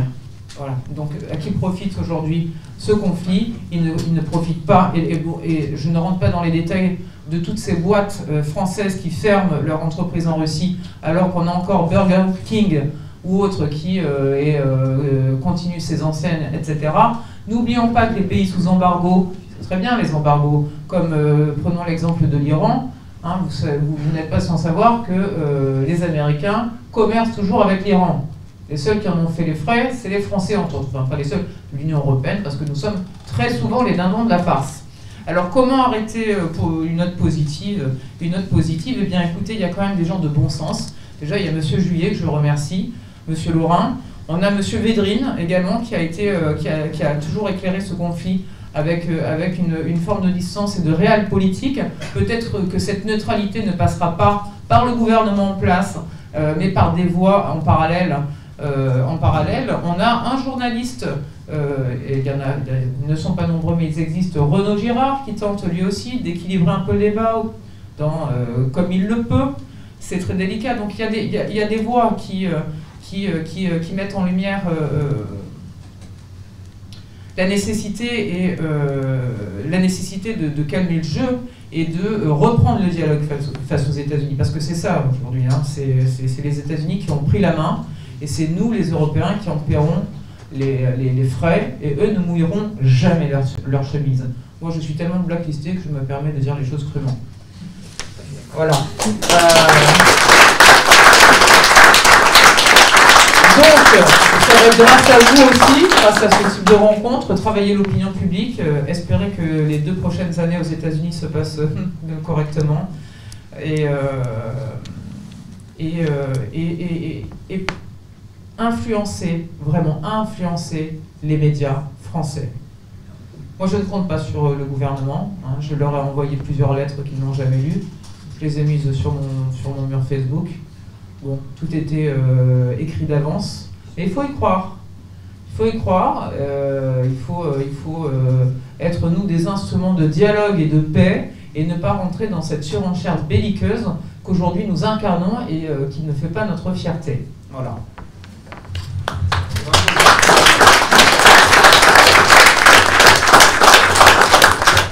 Devrions-nous euh, choisir un camp Déjà, c'est la première question. Et pourquoi ne pas avoir une souveraineté euh, de l'Union européenne, ou en tout cas une manière de penser qui nous est propre pourquoi, pourquoi choisir un camp moi, moi, je ne prends aucun camp, et je pense qu'autour de cette table, personne ne parle de choisir un camp. Euh, simplement, ce conflit est sur notre, sur notre continent. Il nous porte préjudice. Nous avions les accords de Minsk en main, nous aurions pu avoir notre souveraineté et dialoguer avec la Fédération de Russie, nous ne l'avons pas fait. Maintenant, moi je ne veux choisir aucun cas, ni les Russes, ni les Américains. J'aimerais bien entendre la voix française. C'est plutôt des enjeux géopolitiques, et un, auteur comme Brzezinski euh, le résume très bien dans Le Grand Échiquier. Je vous invite à tous lire cet ouvrage. Et je cède la parole à M. Juillet. C'est des enjeux géopolitiques. Euh, malheureusement, je crois que nous n'avons. Les États-Unis n'ont pas intérêt que le dialogue avec la Russie se, se, se, fasse. Depuis des décennies, laissons tomber la, la, la, la question de, de, l'Ukraine, qui est pourtant la question du jour, ça fait des années que ça dure. Ça fait des années que ça dure. Euh, on, a, euh, on a Mitterrand qui avait réfléchi peut-être à la possibilité de, d'inclure euh, dans l'Union, dans l'Europe, si, il me semble. Hein, L'Union européenne ou c'était l'OTAN? L'Union européenne, la Russie et euh, ça avait euh, échoué. Mais il y, a eu, plusieurs phases de, discussion avec la, Russie qui n'ont pas, qui n'ont pas, euh, qui ont échoué, et, c'est dommage. Mais le traitement médiatique a été toujours anti-russe, ça c'est une évidence. Et comment ça pourra en être autrement quand Arte a été sous contrôle de sécurité pendant plus de 20 ans par M. BHL C'est que pendant pratiquement, bon, depuis 8 ans en gros, la Russie accorder un grand cas à l'application des accords de Minsk. Et qu'à chaque fois, il se heurtait à la non-application, au refus des Ukrainiens d'avancer et au fait que la France et l'Allemagne soutenaient implicitement l'Ukraine en ne prenant pas euh, de, des, mesures fermes pour l'inciter. Euh, une préoccupation majeure est apparue lorsque l'Ukraine a inclus dans sa constitution que, après les accords de Minsk, que euh, l'Ukraine devait entrer dans l'OTAN, que l'avenir de l'Ukraine était dans l'OTAN. Et ça, c'était un chiffon rouge pour les, pour les Russes. Euh, les Russes euh, ont admis que le groupe de Visegrad entre dans l'OTAN, c'est-à-dire la Hongrie, la Tchéquie, la Slovaquie et la Pologne. Ils ont admis que les pays baltes entrent dans l'OTAN. Il n'y a pas eu de, de- réellement de rejet à l'époque, jusqu'en 2004. Mais ensuite, à mesure que l'OTAN s'élargissait, ça devenait plus problématique parce que les enjeux de sécurité étaient très forts pour la Russie. Or, l'Ukraine, c'était vraiment la chose à ne pas faire. Dans ce cadre-là, la Russie a incité les États-Unis et l'OTAN à négocier, négocier des accords de sécurité en Europe euh, orientale. À chaque fois, les Occidentaux et les Américains en particulier ont refusé. De guerre lasse, les Russes ont massé des troupes pour dire écoutez, nous parlons sérieusement. Nous ne sommes pas là euh, en train de nous amuser. C'est un problème pour nous. Écoutez-nous. Les Occidentaux ont, ont continué à ne pas écouter en pensant qu'ils bluffaient. Le problème dans une partie de poker, c'est qu'arrive le moment où il faut montrer ses cartes. Et le 24 février, Poutine a montré qu'il ne bluffait pas. Est-ce qu'il a eu raison? Est-ce qu'il a eu tort? Euh, En ce qui me concerne, j'ai plutôt tendance à penser qu'il a eu tort parce que peut-être s'il avait attendu jusqu'au mi-terme, la situation aurait changé et finalement. Mais entre-temps, est-ce que l'Ukraine n'aurait pas envahi le Donbass? C'est ça la question. Donc, c'est euh, parce que Poutine a baissé ses cartes et montré son jeu que la guerre a été déclarée, ou du moins l'opération militaire spéciale. En ce qui concerne Voilà. l'Angleterre, c'est parce que euh, c'est euh, le- la voix euh, de stéréophonie des Américains. On entend, on entend effectivement en stéréo ce que disent les Américains grâce aux Britanniques. non seulement, le, comme, comme on avait pris à l'époque, on avait dit euh, pour, pour les Français, euh, le Johnson est le petit, télégraphe de la, petit télégraphiste de l'Amérique, mais les Américains ont laissé dans le cadre de l'E- de l'Europe un pays qui est pro-américain totalement, qui est la Pologne. Il ne faut quand même pas l'oublier. hein. Ah oui. Il ne faut pas oublier que la deuxième ville de Pologne ap- après Varsovie, c'est pas Cracovie, c'est Chicago. Il y a plus de Polonais à Chicago qu'à Cracovie. Et ça, ça, il faut comprendre ça aussi pour savoir que les Américains, ils ont la Pologne qui est 100% pour eux, et ils avaient 100% pour eux les, Anglais qui maintenant sont alliés aux Américains et qui, souvenez-vous, viennent nous faire un mauvais coup en, Australie avec les sous-marins. Tout ça, ça rentre dans le même cadre. hein. C'est la stratégie militaire mondiale des Américains dans lequel nous, les Européens, nous n'avons pas notre place, si ce n'est pour fournir du matériel dans des conflits extérieurs. Non, je vois que la Chine, la Chine, pour moi, si tout à l'heure on disait le, le- dans, ceux qui sont mêlés à la guerre, actuellement, c'est clair que les États-Unis sont les grands gagnants, puisque c'est les seuls qui ne souffrent pas des sanctions et qui n'ont pas de pertes militaires. hein, donc, c'est les, les grands gagnants. Et ils ont renforcé l'OTAN, donc ils, affaiblissent l'Europe pour, dans leur politique de suprématie mondiale, c'est une réussite totale. Pour moi, les États-Unis ont fait jusqu'à maintenant une réussite totale avec l'affaire d'Ukraine. Mais, mais, il y a un pays qui gagne encore plus que, les États-Unis, c'est la Chine. Parce que la Chine est devenue le leader de tous les autres pays du monde en disant, mais nous, on est les apôtres de la paix. Nous, on n'est pas là pour faire des conflits, on est là pour régler les problèmes dans le cadre de la paix. Et ça, ça passe très très bien dans tous les pays du monde qui refusent les sanctions. D'une part. hein. Le deuxième élément, c'est que en poussant, et ça De Gaulle le savait, et Mitterrand surtout le disait hein, à l'époque, je me souviens du président Mitterrand, et Védrine s'en souvient très bien aussi, hein, le président Mitterrand qui disait il faut absolument qu'on ait un lien avec la Russie pour contrer l'influence allemande si elle devient trop puissante, parce qu'on les connaît, et aussi pour, et aussi pour éviter que la Russie aille vers la Chine. Parce que s'il y a le russo-chinois, alors là, les uns ayant l'énergie, les autres ayant la population et les capacités, là, le monde, le sera complètement foutu. Enfin, il n'est pas foutu parce qu'il s'exprimait mieux en français que moi, hein, actuellement. donc, on est, on est de ce côté-là, hein, indiscutablement, avec les Chinois, dans une situation où tout va bien pour eux. Regardez le problème des sanctions quand on a les Européens, les Occidentaux hein, ont dit que le, bloquer le système SWIFT, vous savez, les échanges interbancaires, ça allait ruiner la Russie. Bon, on a pris une claque majeure en découvrant que la Russie avait déjà préparé un système SWIFT interne et surtout qu'ils utilisaient le CPIS chinois qui marche très très bien et qui marche dans tous les pays asiatiques.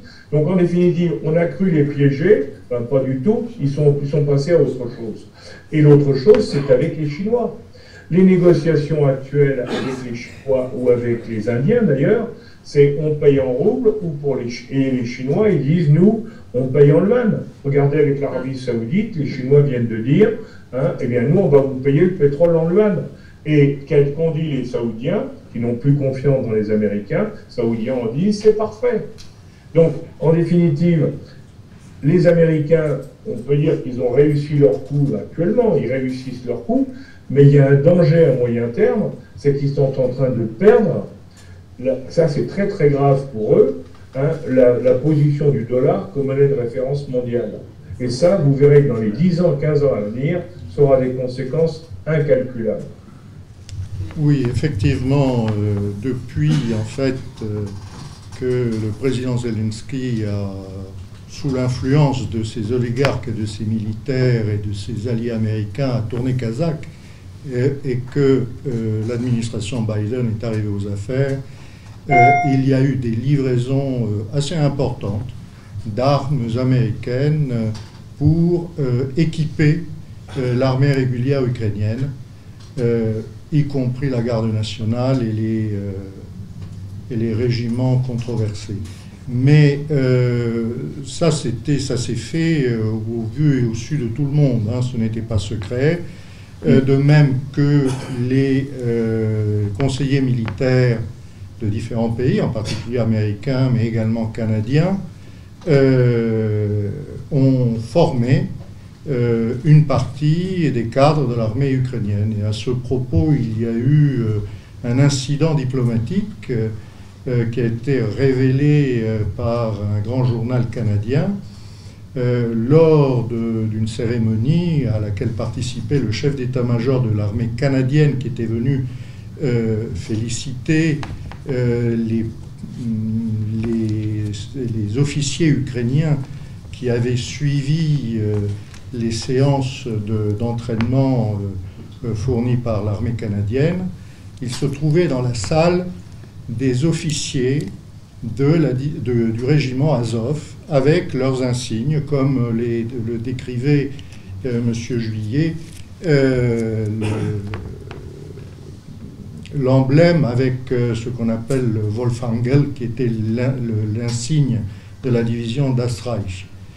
Et les officiels américains, lorsqu'ils ont vu ça, au lieu de se retirer immédiatement, ils ont essayé de faire en sorte que les, journalistes et les photographes qui étaient sur place ne diffusent pas les enregistrements et les photos qu'ils avaient prises de ces gens en, avec des insignes nazis. évidemment, ça fait un scandale au Canada, mais ça n'a pas eu de grandes répercussions. C'était euh, à l'automne dernier. Euh, dans les manuels d'histoire, pour revenir euh,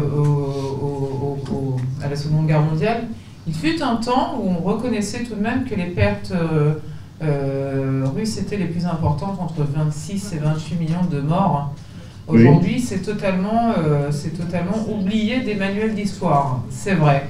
Qu'est-ce qui s'est passé? Je n'ai pas les capacités pour répondre, je ne sais pas. Ensuite, qu'il y ait une baisse du niveau, oui, de l'enseignement. C'est une, c'est une, c'est une évidence. Je ne sais pas non plus ce qui s'est passé, je n'ai pas les... Il y a un événement peut-être où il y a... Ah, alors bon, certains pensent à la post, post 68, euh, mais ça me semble un peu léger. Euh, est-ce qu'il y a un manque de financement aussi euh, dans les ministères de l'Éducation Un nivellement par le bas?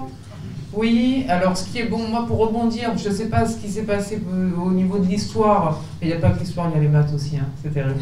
Euh, mais ce que je sais, en tout cas dont j'ai fait les frais, c'est que certains journalistes euh, m'appelaient et je leur disais je suis à Donetsk. Alors attendez, c'est où Donetsk Et donc ils vous parlent d'un conflit dont ils ignorent. mais attendez, mais le Donbass, mais mais mais mais, mais c'est Lugansk, c'est quoi? Enfin, donc il y a les journalistes eux-mêmes, là c'est encore plus inquiétant parce que bon, bah, nos enfants, on va essayer de les éduquer nous-mêmes, hein, hein euh, voilà, parce que c'est la dernière solution, aujourd'hui en tout cas. Euh, mais euh, ce qui est plus grave, c'est l'ignorance l'ignorance des journalistes. Combien de fois j'ai vu écrire dans des papiers Donbass D-O-M, B-A-S-S, vous voyez bien, donc les gens s'expriment sur des sujets dont ils ignorent tout.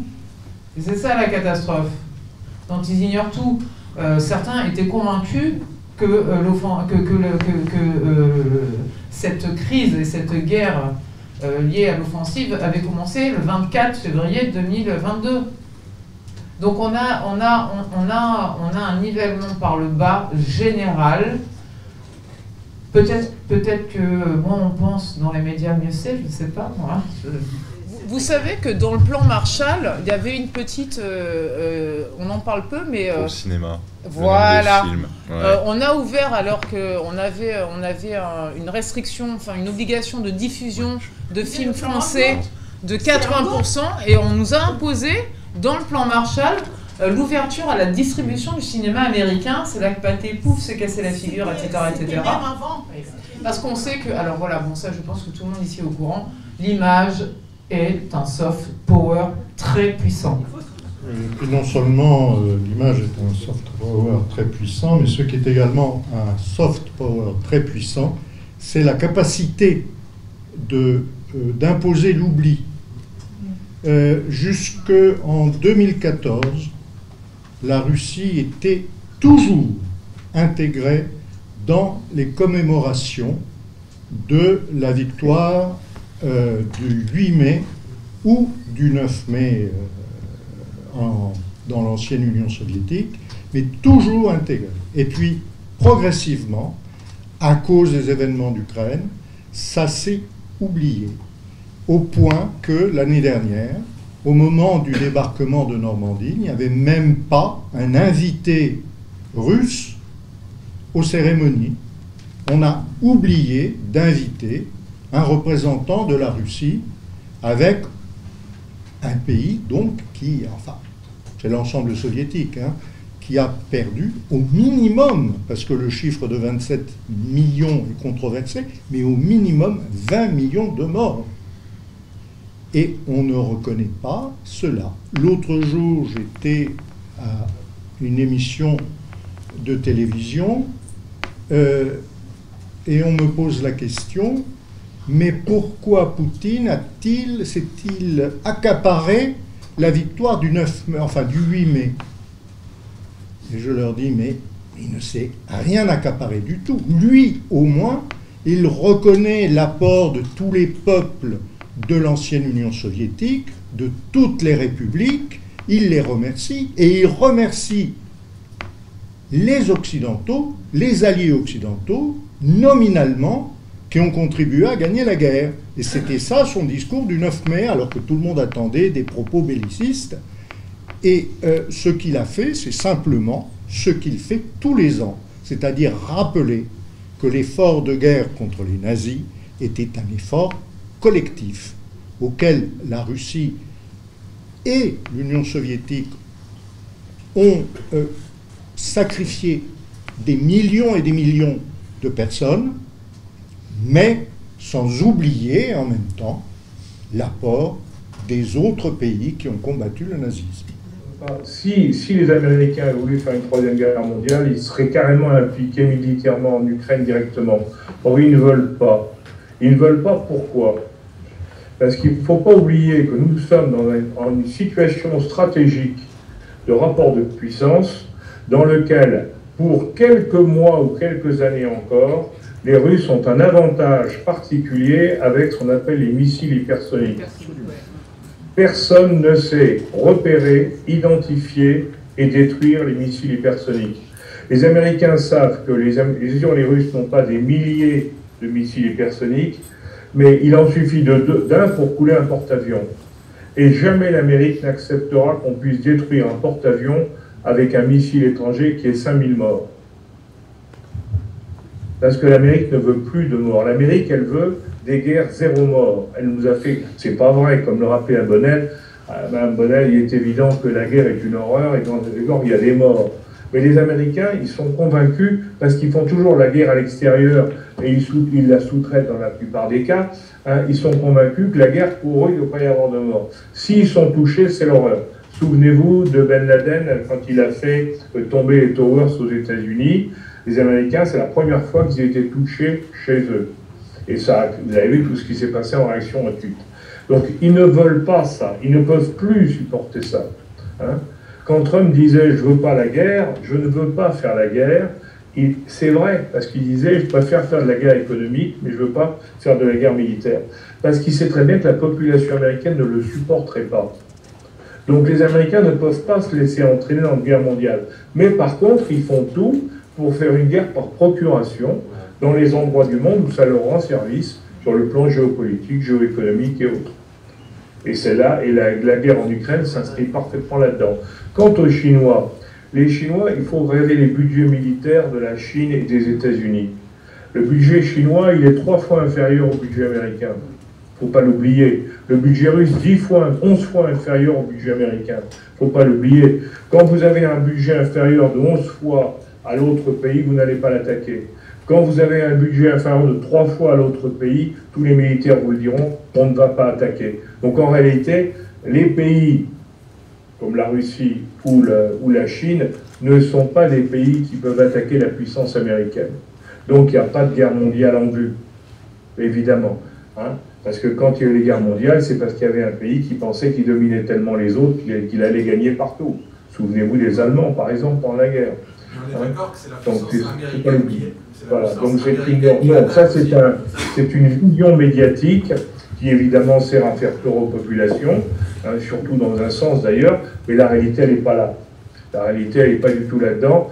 On est, et, nous on est bien contents les Européens, on envoie des armes en Ukraine, mais vous remarquez qu'on est bien prudent, on ne veut pas déclarer la guerre à la Russie. Hein, quand M. Le Maire a eu le malheur de dire qu'il allait briser les Russes jusqu'au dernier, Hein, bah, tout de suite, le président a dit Mais non, vous n'avez pas compris, on n'est pas en guerre. Hein. En gros, je livre des armes, je fais tout pour que la guerre continue, et moi, je ne veux pas m'en mêler. Donc, on n'est pas du tout dans une logique de guerre.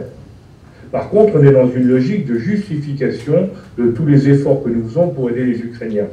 Et c'est ça. Et dans ce cadre-là, toutes les fausses nouvelles, toutes les manipulations d'informations sont bonnes. D'abord, tous les chefs d'État ne sont pas forcément unanimes. Il y en a certains qui euh, émettent des objections. mais on, voilà, Orban en particulier. Euh, il y en a d'autres, on ne les écoute pas de toute manière. Euh, ce qu'on écoute aujourd'hui, c'est essentiellement Madame von der Leyen parce que elle est dans une position centrale et euh, elle écoute bien entendu l'OTAN, les Américains principalement.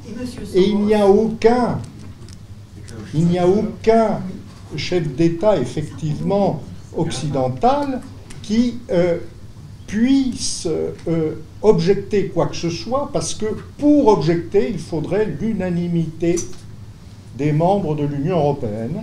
Et ça, on ne peut pas l'avoir, on ne peut pas l'obtenir.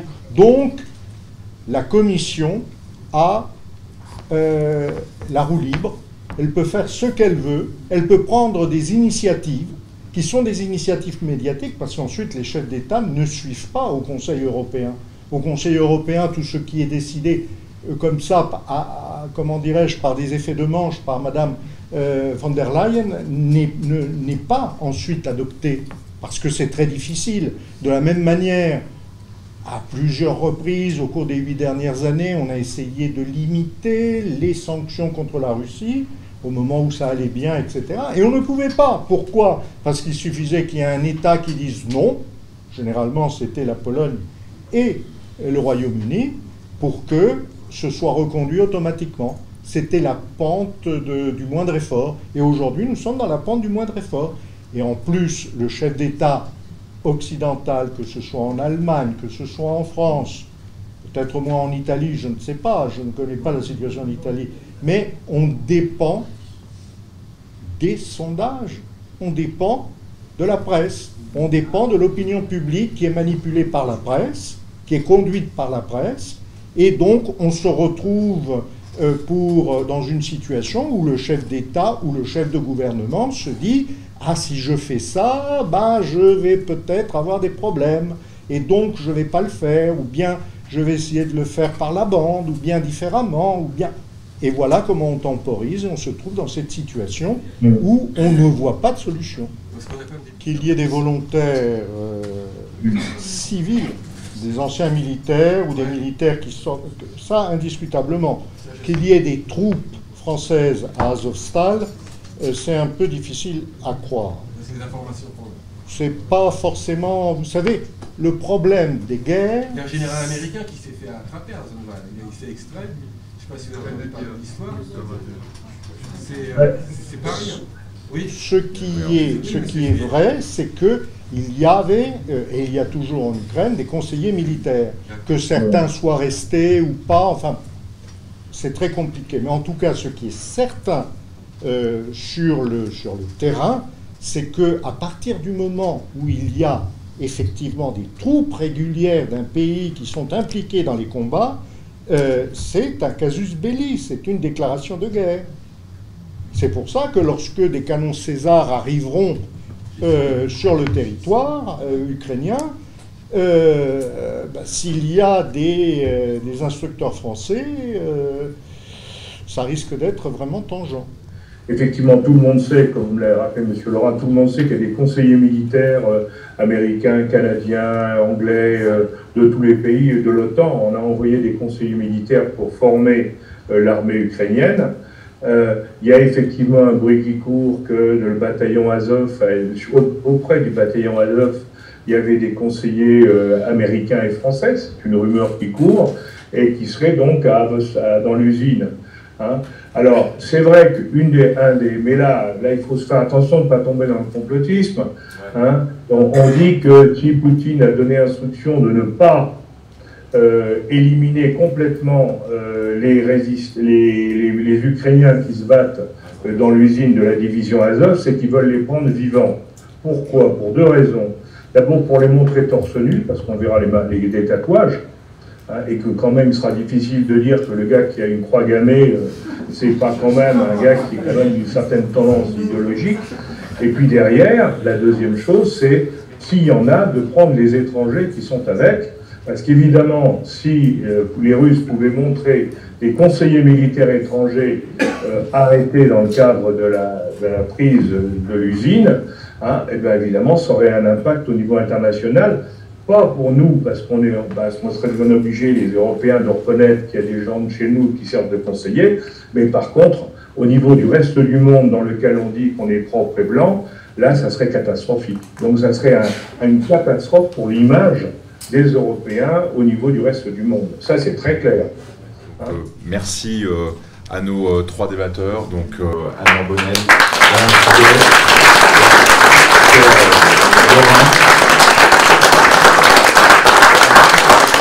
Merci à vous euh, d'être venus si nombreux aujourd'hui.